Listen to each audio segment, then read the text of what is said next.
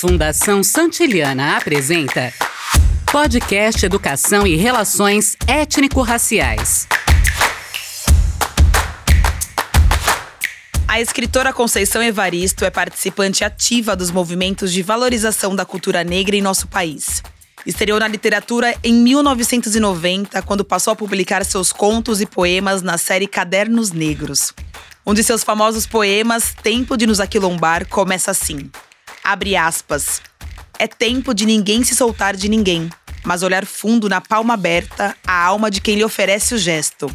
O laçar de mãos não pode ser algema, e sim acertada tática, necessário esquema. Fecha aspas. Os desafios do presente são imensos para cada um e cada uma de nós, como pessoas e como comunidades. Se a gente observar bem, nosso destino está amarrado ao destino de comunidades, não só aquelas mais próximas, mas de diversas. E prestando atenção, a gente compreende que temos muito a aprender com comunidades que parecem distantes, mas são próximas de nós pelos desafios que vivem, pela força com que resistem, pelas esperanças que alimentam. Às vezes, o racismo não nos deixa ver essa solidariedade própria de nossa humanidade. Eu sou Carolina Marcelino e você vai ouvir Educação em Relações Étnico-Raciais, um podcast da Fundação Santiliana, uma instituição que realiza e apoia iniciativas que contribuem para o desenvolvimento da educação e da cultura. Hoje, no terceiro episódio do nosso podcast, temos o prazer de receber o professor Romero de Almeida. Ele é mestre em educação pela Universidade de Pernambuco e desenvolve pesquisas na área de educação escolar quilombola, nos contextos da política educacional e do currículo quilombola. Professor, seja muito bem-vindo. Olá, Carol, tudo bem com você? Eu agradeço pelo convite, a gente estar tá aqui compartilhando um pouquinho sobre educação, sobre educação quilombola, esse espaço né, que é sempre muito importante. Vamos lá. Professor, para a gente começar, me explica o que é um quilombo. Certo, Carol. É, antes de tudo, eu quero fazer só um parênteses. Né? Eu também quero agradecer nesse processo a gente pensar né, sobre conversar sobre o que é quilombo, esse significado, de fazer um ambiente de como é que os quilombos também estão hoje, como são. Bom, a princípio a gente é, conhece que quilombo, né, ao longo do processo histórico, vai existir desde a África, com outro contexto, mas se torna um ambiente de resistência no Brasil. E esses quilombos surgem desde a presença da população negra no Brasil, né? no ambiente de escravidão que aconteceu desde o período colonial. No século XVI no Brasil, esse processo vem acontecendo. E, aliás, né, e fim dali, pós-abolição, no pós-abolição 1888, basicamente seria né, esse fim do ambiente da escravidão. Mas os quilombos existem nesse processo, né? E surge como ambiente para negros, população negra que vivia no processo de escravização e vão buscar ambientes de refúgio, né, para fugir é, desses, desses lugares. Mas também são ambientes de resistência. Eram um ambiente de resistência no passado, né, contra a escravidão, mas se tornam até hoje, como ambiente contemporâneo, ambiente de resistência. Nos quilombos, é, que no passado viviam no processo de não serem enxergados pela sociedade, porque eram ambientes de esconderijo e contra a escravidão, hoje estão espalhados, espalhados por todo o Brasil. Nós temos hoje é, segundo informações da própria CONAC, que é a Organização das Comunidades Quilombolas no Brasil, né, no qual eu estou lá junto, buscando uma discussão junto ao coletivo de educação da CONAC, né, que está lá envolvido em mais de 6 mil lugares, é, 6 mil comunidades no Brasil. Hoje nós temos esse, esse levantamento, o IBGE está aí batendo as portas das comunidades é, no levantamento, né? A primeira vez que o IBGE faz isso, como um ambiente importante para a gente pensar como as comunidades estão e quantos somos, né? Que as políticas públicas também atinjam é, e nos percebam na educação, na saúde, nos diversos contextos, porque a população negra, a população quilombola foi muito esquecida, não é? é no período colonial evidente e no pós-colonial também, aliás, no pós-abolição, corrigindo, é, também se fez também esquecidas. Eu sempre costumo dizer, e com tantos outros autores também colocam esse processo, é, nas matas, nas beiras dos córregos, nas favelas, nas comunidades. Então ali estão, estão, estão a população preta, estão as comunidades, tanto no campo, e também a gente, infelizmente, teve muitas que tiveram, foram destruídas pela total violência que, que a colonialidade é, provocou, infelizmente ainda provoca. Professor, durante o percurso do seu mestrado, você disse ter um dos seus maiores sonhos realizados: a oportunidade de lecionar na escola da sua comunidade, a Escola Municipal Alfredo Gomes de Araújo, que foi o seu reduto na educação escolar fundamental e tornou-se o seu reduto como professor em 2019. Conta pra gente um pouco como foi essa experiência.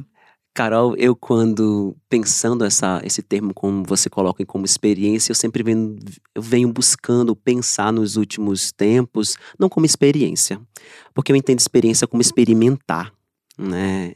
E não era uma experimentação, não é uma experimentação. É, vivência, ele, trans, ele atravessa um processo que faz parte da vida, é uma dimensão bem maior. Passa eu enquanto é, quilombola, passa enquanto professor, né, é, no caso formado em História, que é a minha formação, é, e passa também, no caso, quando chega a ser professor. Então não é um ambiente de experimentação, não acredito. Seja um, um momento de vivência, porque atravessa o processo de passar pela minha vida, não é? E também a vida dos meus. Os que estão na escola, que eu trabalhei, que eu trabalho, estou lá incidindo, né, discutindo educação, buscando é, contribuir, é, é pensar esse processo não como viver, não como é, sim como vivência e não como experiência, porque parece que é uma coisa que eu vou lá experimentar minha comunidade enquanto professor. Não, eu tô lá vivendo, eu tô lá produzindo, tô lá com histórias que são memórias minhas e memórias dos meus alunos. Então essa essa dimensão é maior, é a dimensão do experimento, é a dimensão de uma ação, é uma dimensão de vida, né? Qual a sua melhor memória como aluno e a sua melhor memória como professor? A minha melhor memória com aluno. Ó, minha melhor memória com aluno é ter compartilhado até a antiga oitava série, hoje nono ano da escola, é, com os meus. Os meus estavam lá na escola, né? Conversando, depois encontrava na rua, porque os meus eram primos, eram amigos, eram, era o meu irmão que estava comigo. Então, é, essas são as memórias legais.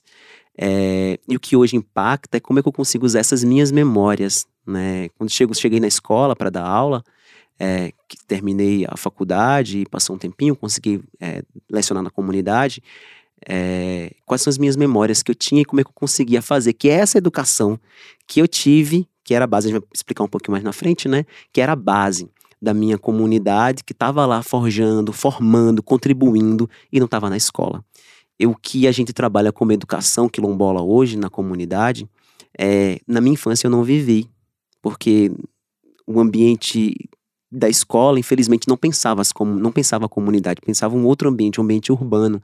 Isso muitas comunidades vão sofrer até hoje com o seu processo de educação. Então, minha memória hoje é como é que eu consigo, enquanto professor, contribuir ali com os alunos, como eu consegui contribuir com os alunos nesse processo de pensar as comunidades dar a eles instrumentos de memória que eles não conheciam, que eu conhecia, e também a gente ir lá no campo, ir lá na comunidade e conhecer é, as pessoas de memória e que isso eles também compreendam quem são e como são e que eles não tiveram oportunidade de conhecer suas histórias porque faleceram é, ou não estão na escola, não são professores também. A resolução do Conselho Nacional de Educação chama a atenção para a educação quilombola e a educação escolar quilombola. Que relações podemos apontar entre essas duas dimensões? Bom, vamos lá. É, são parecem coisas iguais, mas a gente compreende hoje como são, são questões distintas. A educação quilombola é tudo aquilo que vive dentro das comunidades.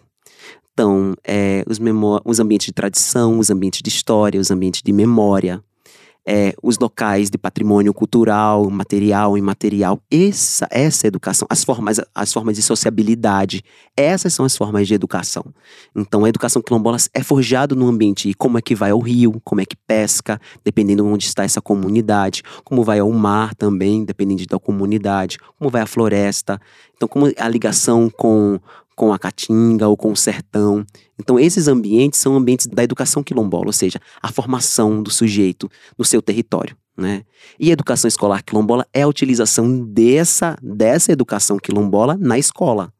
Como é que consegue trazer os ambientes do currículo, né, os, os conteúdos que já são programáticos, são normatizados por, por, por exemplo, a BNCC, como é que isso chega, como eu consigo fazer essa interligação com a, com a educação escolar, ou seja, a, na história, né? Na história vai falar sobre o ambiente da escravidão negra. Então, como é que eu consigo transmutar esse processo na minha comunidade? Na matemática, a gente vai ver podemos ver um ambiente de porcentagem. Então, quantas crianças são negras, quantas se consideram negras naquele território. Então, falar sobre educação, educação escolar quilombola não é falar simplesmente de história, mas é falar de ciência, é falar de geografia, é falar de matemática, é falar sobre todas as áreas do conhecimento, né? De conhecer o relevo, de conhecer os ambientes de refúgio, por que aqueles ambientes, o que propicia aquela, aquela comunidade estar lá. Tanto no período é, colonial, imperial, né, as comunidades que se forjaram nesses processos, mas também no ambiente presente, não é? Como é que as comunidades também vão se fixar em determinados territórios e ali estarem vivendo. E também porque muitos vão ter que sair para ter que trabalhar fora. E então é, é, todo um processo de falar sobre educação escolar quilombola, é aquilo que, com, que da educação quilombola que está dentro da comunidade, que interpela suas vidas e como é que isso está dentro da escola. Então é a presença da sua história dentro das suas vidas, do passado, do presente, dentro da escola. Esses dois ambientes é aquilo que vai formar a educação escolar quilombola e a educação quilombola fazendo essa, essa junção.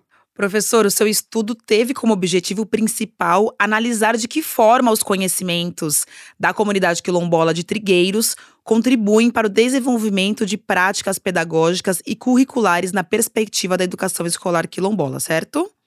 Qual é a importância dessas pesquisas? Bom, é, eu, eu, a gente sempre pensa hoje, bom, minha pesquisa ou a pesquisa de um quilombola, ela não se dá numa dimensão ou de uma pessoa que tem envolvimento com o território apartada, como se eu fosse é, lá estudar. A gente pensa esse ambiente de pesquisa diferente, a gente pensa e age diferente, vamos pensar nesse processo. Então, é, eu estar fazendo pesquisa na comunidade, de certo modo, eu era envolvido. Além de ser o pesquisador, eu era o participante da pesquisa porque nós temos essa, esse envolvimento com a comunidade, nós temos essa visão, mesmo tomando os ambientes éticos que cada, todas as pesquisas têm, mas é, escolher que os conhecimentos da comunidade fosse um ambiente entrelaçador do processo da educação, foi pensar que eu tinha que contribuir com a minha comunidade. Eu não ia lá só pesquisá-la, eu não ia lá escrever um texto para academia. Era para academia, sim, mas era como eu estaria dentro da academia produzindo também ambiente de conhecimento para a comunidade. É muito importante que a gente pense isso e toda a população é, negra, periférica, pessoas que identificam com determinado, determinado grupo da sociedade, pense esses processos. Se eu estou produzindo, estou na academia, como é que eu posso ser resistência também nesses territórios, nesses espaços, nessas universidades? Que muitas vezes são ditas, não é para você. Eu mesmo não pensava chegar a fazer mestrado, eu achava muito distante, porque é distante para boa parte da população, que mora lá no interior, que mora lá na comunidade, que mora na periferia, na periferia de, dos centros, né? Eu venho de um lugar que é considerado, é na zona rural, mas é considerado periferia da, da cidade. Então é considerado lugar, era considerado lugar violento, né? Era terra de quem? É os quem é que vem ali? É os de Trigueiros, que eu sou de Trigueiros. Então, então que ambientes para a gente se tornar resistência e demonstrar que os nossos territórios também têm ambiente de fala? E como é que eu chego na universidade e digo, não, eu tenho que apresentar o meu território produzindo conhecimento para ele com ele. Eu não sou o detetor do conhecimento para o meu território, eu tenho que falar. Eu sou instrumento desse processo. Como eu consigo contribuir com ele? Né? Acho que a gente sempre deve pensar nessa perspectiva. Eu consigo contribuir nas diversas áreas do conhecimento é, com o meu território. Então, esse, quando a gente chega ali, na, no, quando eu chego no meu estudo, ah, eu tenho que contribuir. Eu tenho que contribuir. A escola tem uma discussão. A escola discute a educação escolar quilombola já há um certo tempo. Então, como é que eu consigo contribuir com ela? Não, vou, vamos pensar aqui, juntei lá o grupo de, de pessoas da, da comunidade, representação de pais, de professores, de gestão. E como é que eu consigo contribuir dessa forma? Então, bora botar no papel que a escola já faz, que não tá. Porque acontece muito, Carol, que muitas comunidades é, interpelações outras que vêm da cidade, que a secretaria coloca, que busca desmantelar como tal o processo de educação. Ou não entende, ou não quer entender, eu prefiro dizer que não quer entender. Muitas vezes até reconhece a questão quilombola, a educação, tudo mais, mas não procura promover situações que a educação aconteça. A gente sabe que sem investimento não se faz educação escolar, não se faz educação, não se faz educação. Faz educação nas comunidades, nas suas casas, claro, evidente, né, naquela separação que a gente fez agora, mas na escola, sem um ambiente de política, não se faz. E muitas redes vão fazer a normatização, vão pegar tudo como se fosse para todas as escolas da mesma forma. E não conseguem observar as especificidades de cada território, de cada comunidade. E elas têm. É muito diferente você morar, por exemplo, aqui no centro de São Paulo e você estar tá na periferia de São Paulo. Se querer botar mesmo o processo de educação, não vai ser interessante para os alunos, não vai, não vai falar sobre, sobre os seus ambientes, sobre as questões sociais, sobre as questões econômicas, que o território que aquele aluno está passando e vivendo em, é, é, acontece e passa, né? Porque o aluno acaba não se identificando, né? E acaba perdendo o interesse pelo conteúdo. É, é isso. A nossa educação, como diz aí um vasto literatura da discussão da educação brasileira, é uma educação burguesa. Não é educação para pobre, né? A educação para o pobre é para o trabalho. Né? Não é educação que para ele botar o olho assim eu consigo ir na universidade. A, aliás, poucos são as pessoas que, por exemplo, na minha comunidade tinham ensino superior, porque a dificuldade de chegar, né? Atualmente mesmo um único ah, jovem que conseguiu acessar a Universidade Federal. Então, que, que a gente tem na comunidade. Então, como é que é complicado esses processos? E quantas outras comunidades enfrentam o acesso? Tem comunidades, por exemplo, é, no Pará, que para chegar à escola tem que andar uma parte a pé, tem que não fala sobre educação quilombola, não fala sobre. Tem, às vezes tem que passar horas e horas dentro de um ônibus ou num barco. Então, é, e quando termina o ensino médio, que muitas vezes está mais próximo de casa, não está na comunidade, mas está na cidade, é, tem que sair totalmente para chegar à universidade. Então, é, a população quilombola, a população preta, continua ainda no Brasil com a dificuldade, mesmo com as aberturas que a gente observou no progressismo no Brasil nos últimos anos, ainda nós sofremos com esse processo é, de, dessa distância, né? E quando eu, eu, volto ali pensar quais conhecimentos da comunidade estão dentro da escola, que a gente pense se o instrumento é, os nossos alunos e alunas, nossos estudantes, tanto da educação infantil até o ensino fundamental, mas muitos que estão na educação de jovens e adultos, porque tem mulheres e homens jovens que não tiveram oportunidade de concluir é, seu ensino fundamental e seu ensino médio, tarem, estarem nas escolas, no, no processo de pensar essa EJA, essa educação, essa educação de jovens e adultos é importante até hoje e, e ressalta que esses conhecimentos sejam um ambiente sempre de proximidade com as comunidades, no meu caso em Trigueiros, mas também com as diferentes comunidades espalhadas por todo o país. Conheça mais sobre educação e relações étnico-raciais no site Fundação Santiliana com dois L's, Professor, a presença do projeto político-pedagógico, chamado de PPP, de uma escola está diretamente vinculada ao que ela pensa e deseja para os sujeitos envolvidos de sua comunidade escolar, pois com ele são traçados objetivos para que crianças, jovens e adultos alcancem seus resultados de aprendizagem e convivência. Pensando nessas questões, é... que bom projeto pedagógico deve conter é, para o desenvolvimento e fortalecimento de uma educação inovadora, democrática e sustentável? O que tem que ter de bom nesse projeto? É, tem que ter a comunidade.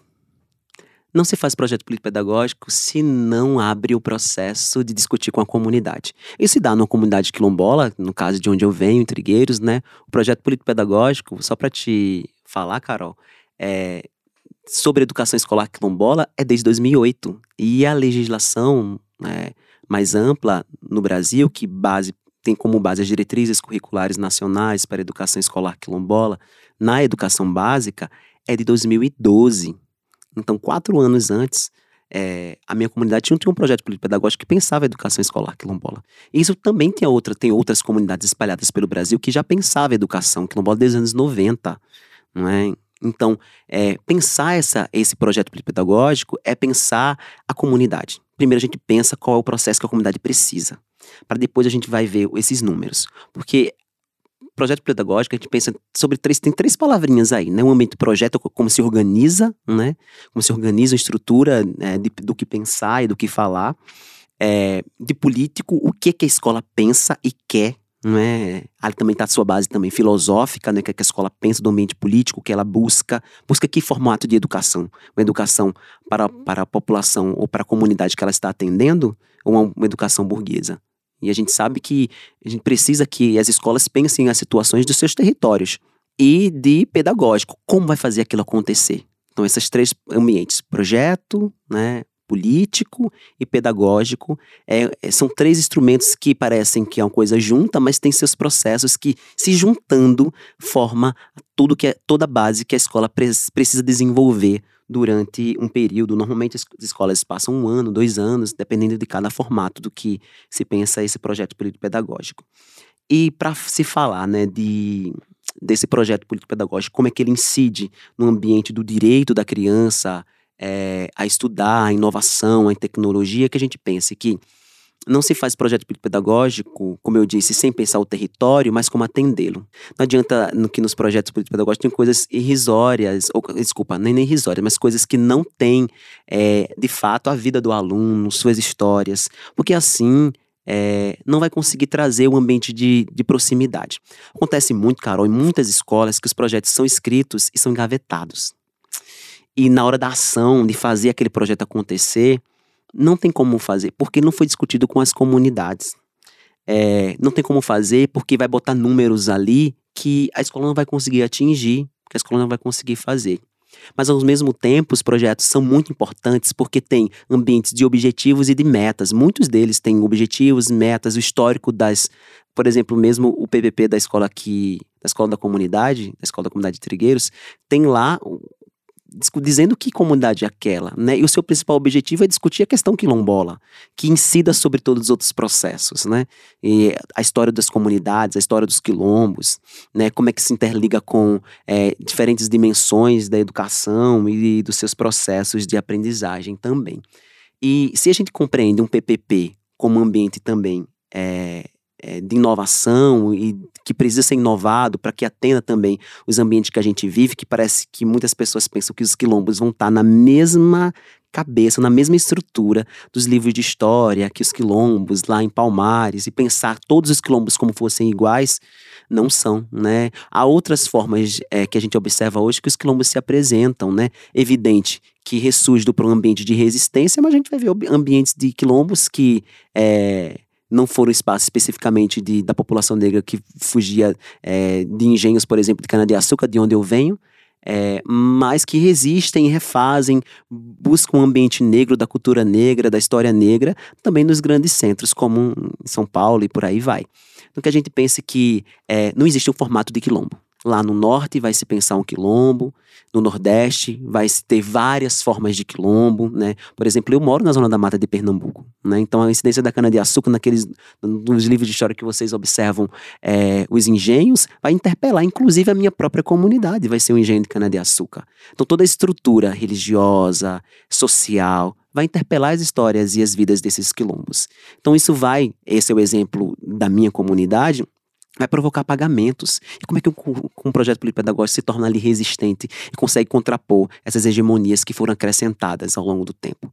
E a escola também tem que observar que seus PPPs têm que reafirmar reafirmar as histórias dos quilombos, mas se for em outra dimensão também, reafirmar a história da população indígena, que é ambiente de legislação no Brasil, é obrigatório esse currículo, por isso que no contexto também quilombola se apresenta, mas as diferenças das diferentes religiões, que as diferenças se apresentem dentro das escolas e dentro dos seus PPPs.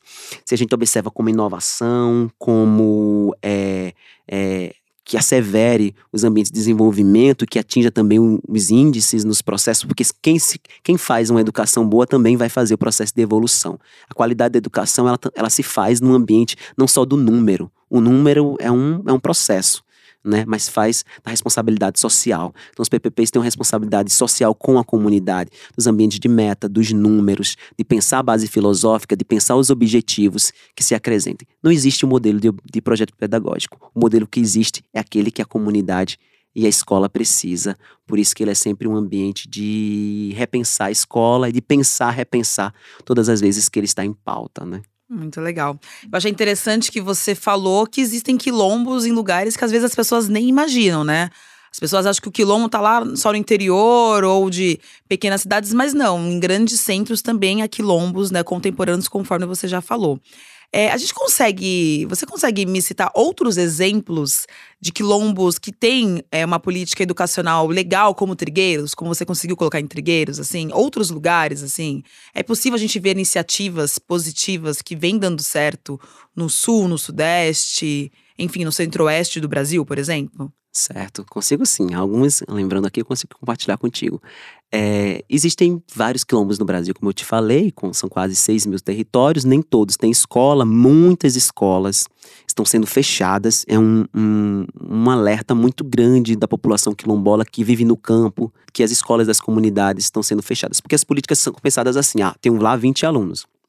Então, não compensa, né? Não compensa para os gestores de gestores municipais, estaduais, de ter aquela quantidade de alunos ali, então é melhor levar ele nos, no ônibus para a cidade ou nuclear em uma determinada comunidade. Então, isso acaba fragilizando muito o processo de vínculo com o território.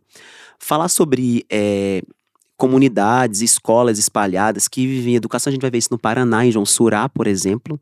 A gente vai ver em Pernambuco é, mesmo é, lá em Conceição das Crioulas, que tem uma educação. Um exemplo em Conceição mesmo é que os professores são da comunidade. Não tem professor que não seja da comunidade.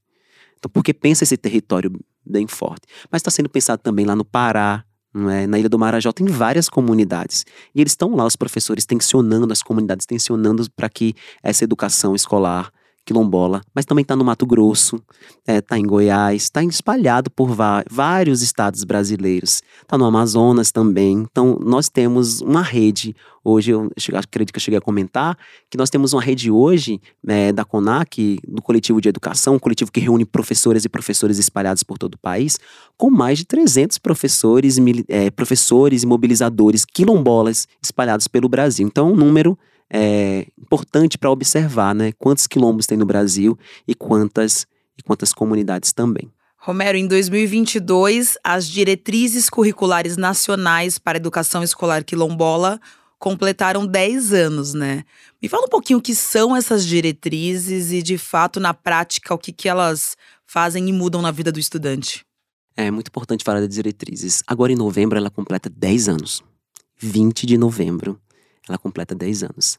A professora Nilma foi a relatora né, no Conselho, Nilma Lino Gomes, foi a relatora no Conselho Nacional de Educação é, das diretrizes. Mas as diretrizes não nascem no, é, com a sua publicação. Ela nasce na mobilização do próprio movimento quilombola nos anos 90. Né? O movimento quilombola no Brasil é, vai buscar pensar que aquele espaço, que os espaços de reconhecimento precisam as lideranças vão sempre dizer assim: é, a gente nem sabia quantos quilombos tinha no Brasil. Né? Em Pernambuco, as lideranças também vão dizer isso. Eu nem sabia quantos quilombos tinha em Pernambuco, a gente sabia que tinha. Onde estava, a gente não sabia.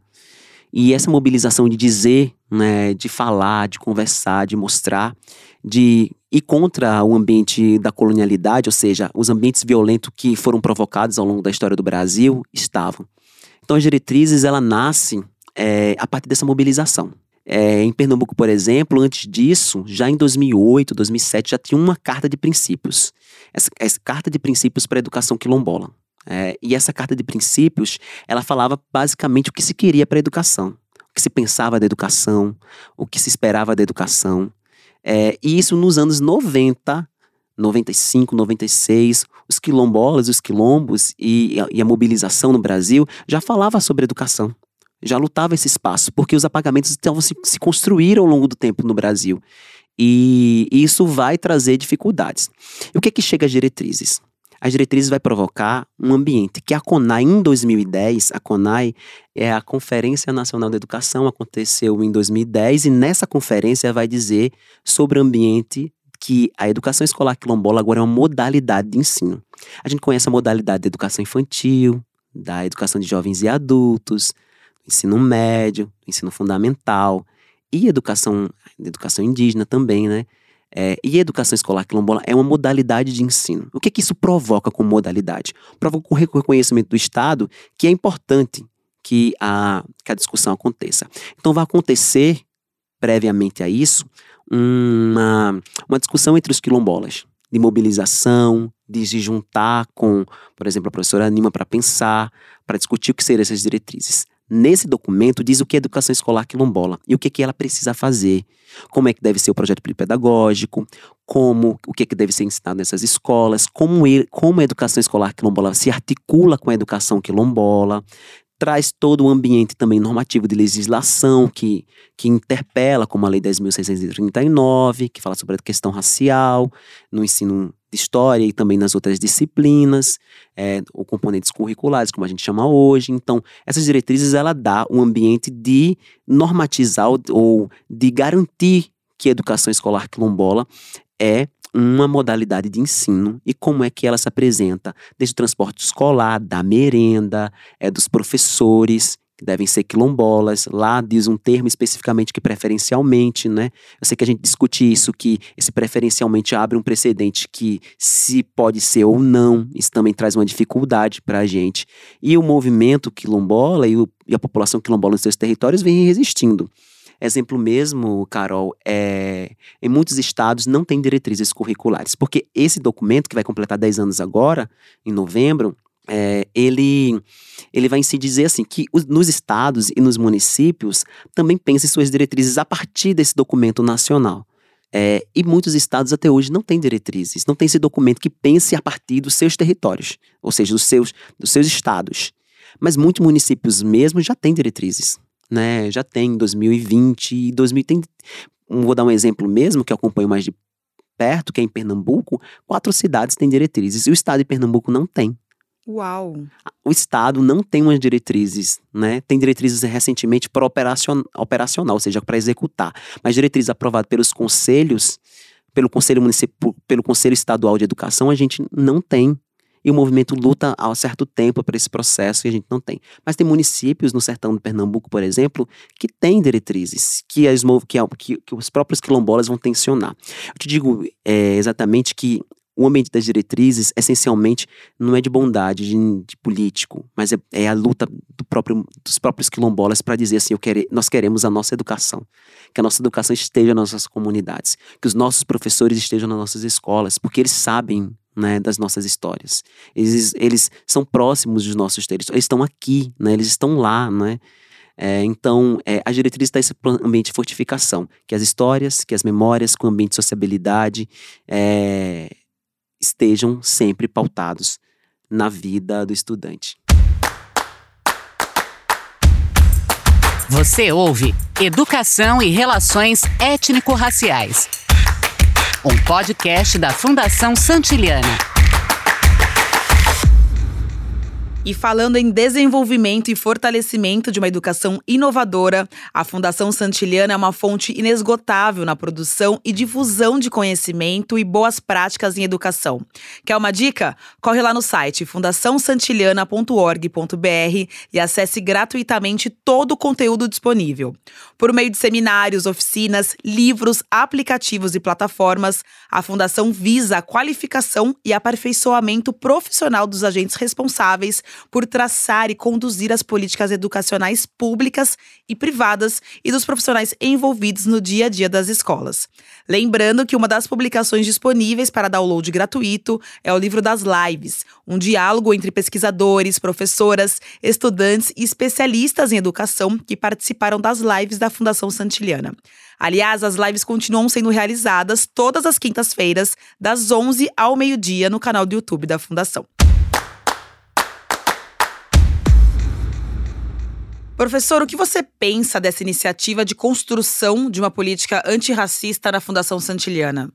Todas as iniciativas que a gente pense que consiga contribuir né, num ambiente antirracista é muito importante. Que bom que a, é, a fundação, como a fundação está fazendo isso agora, é, expande esse processo e consegue ali abranger essa discussão antirracista, é uma, educação para as relações étnico-raciais. Como esse processo é importante também para pensar a gente quilombola, não é?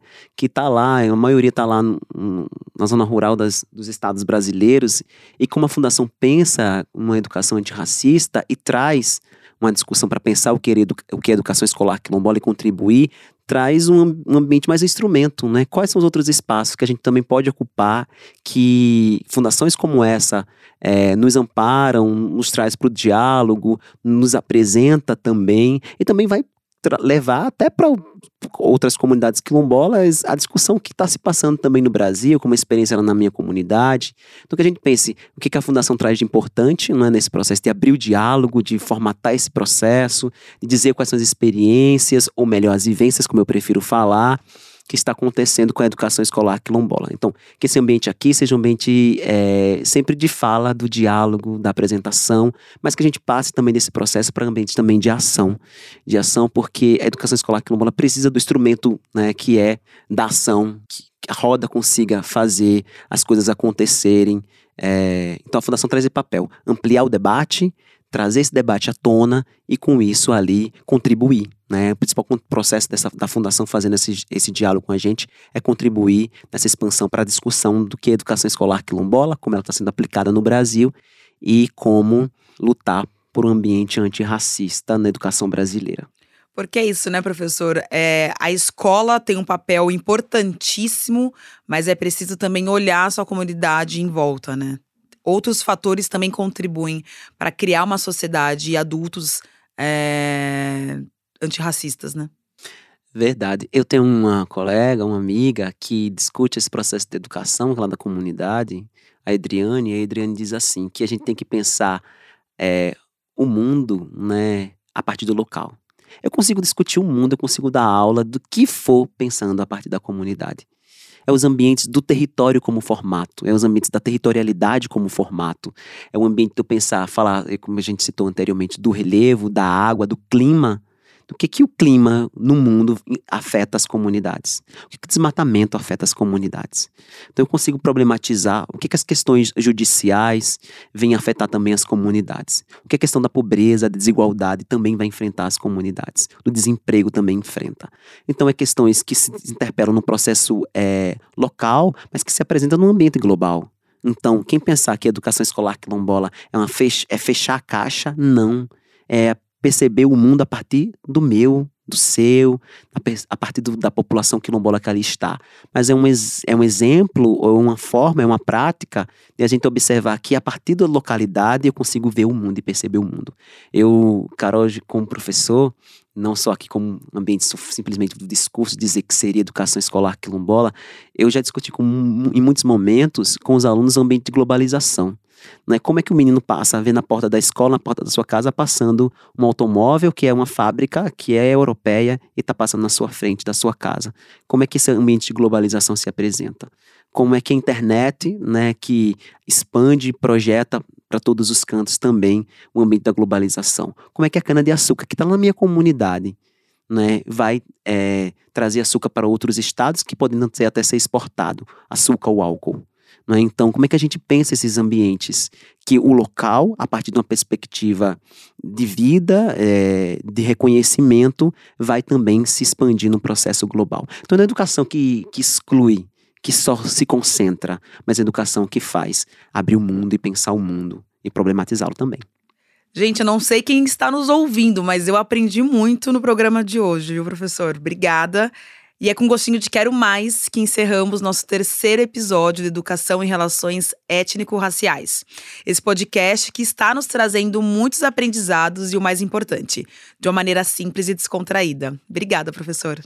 Obrigado, Carol. Eu agradeço o convite, né, para a gente conseguir pensar o que seria essa educação escolar quilombola. Pensar não, mostrar como é que é vivida. Se eu estou lá em Trigueiros, lá em Pernambuco, na zona da Mata Norte, com todas as suas estruturas que a gente percebe, é, mas também nos diferentes territórios. Que a gente pense que, e execute um processo de educação que seja antirracista, que seja uma educação que problematize os diferentes territórios, que os perceba que não se, que seja uma educação contra-hegemônica, que seja uma educação antirracista e progressista sim, não é? Progressista sim a partir que perceba também as diferenças. Nas diferenças a gente aprende muito, né? Com os quilombos se aprende muito, se aprende os ambientes da tradição, mas também se aprende os processos também de luta e de resistência ao longo do tempo. Esse é um espaço, né? Eu quero agradecer é, a Carol por ter compartilhado comigo esse processo e também o convite da Fundação e que esse espaço é um espaço importante. É um espaço importante para os quilombos no Brasil, como tantos outros espaços nas universidades, porque diz o que a gente está fazendo apresenta o que a gente está fazendo e diz que a gente precisa ainda que esse processo de expansão e de reconhecimento pela educação é, se concentre e se apresente. Então, muito obrigado pelo convite, que a gente sempre tem esses espaços, que esses espaços sejam ambientes assim, não de vez em quando, como se diz, né? Mas um ambiente sempre presente para a resistência ser sempre um processo permanente para a população quilombola também. Obrigado, Carol. Com certeza, volto sempre. Quero agradecer também a você que esteve com a gente nesse bate-papo. Ouça e acompanhe nosso podcast na sua plataforma de áudio preferida. E se quiser saber mais sobre a Fundação Santiliana, acesse fundaçãosantiliana.org.br. Todas as informações e links estão na descrição desse episódio. No próximo programa, vamos falar sobre relações étnico-raciais e formação de professoras e professores da educação básica. Eu sou Carolina Marcelino e até nosso próximo encontro. Educação e Relações Étnico-Raciais. Uma série de podcasts apresentados pela Fundação Santiliana.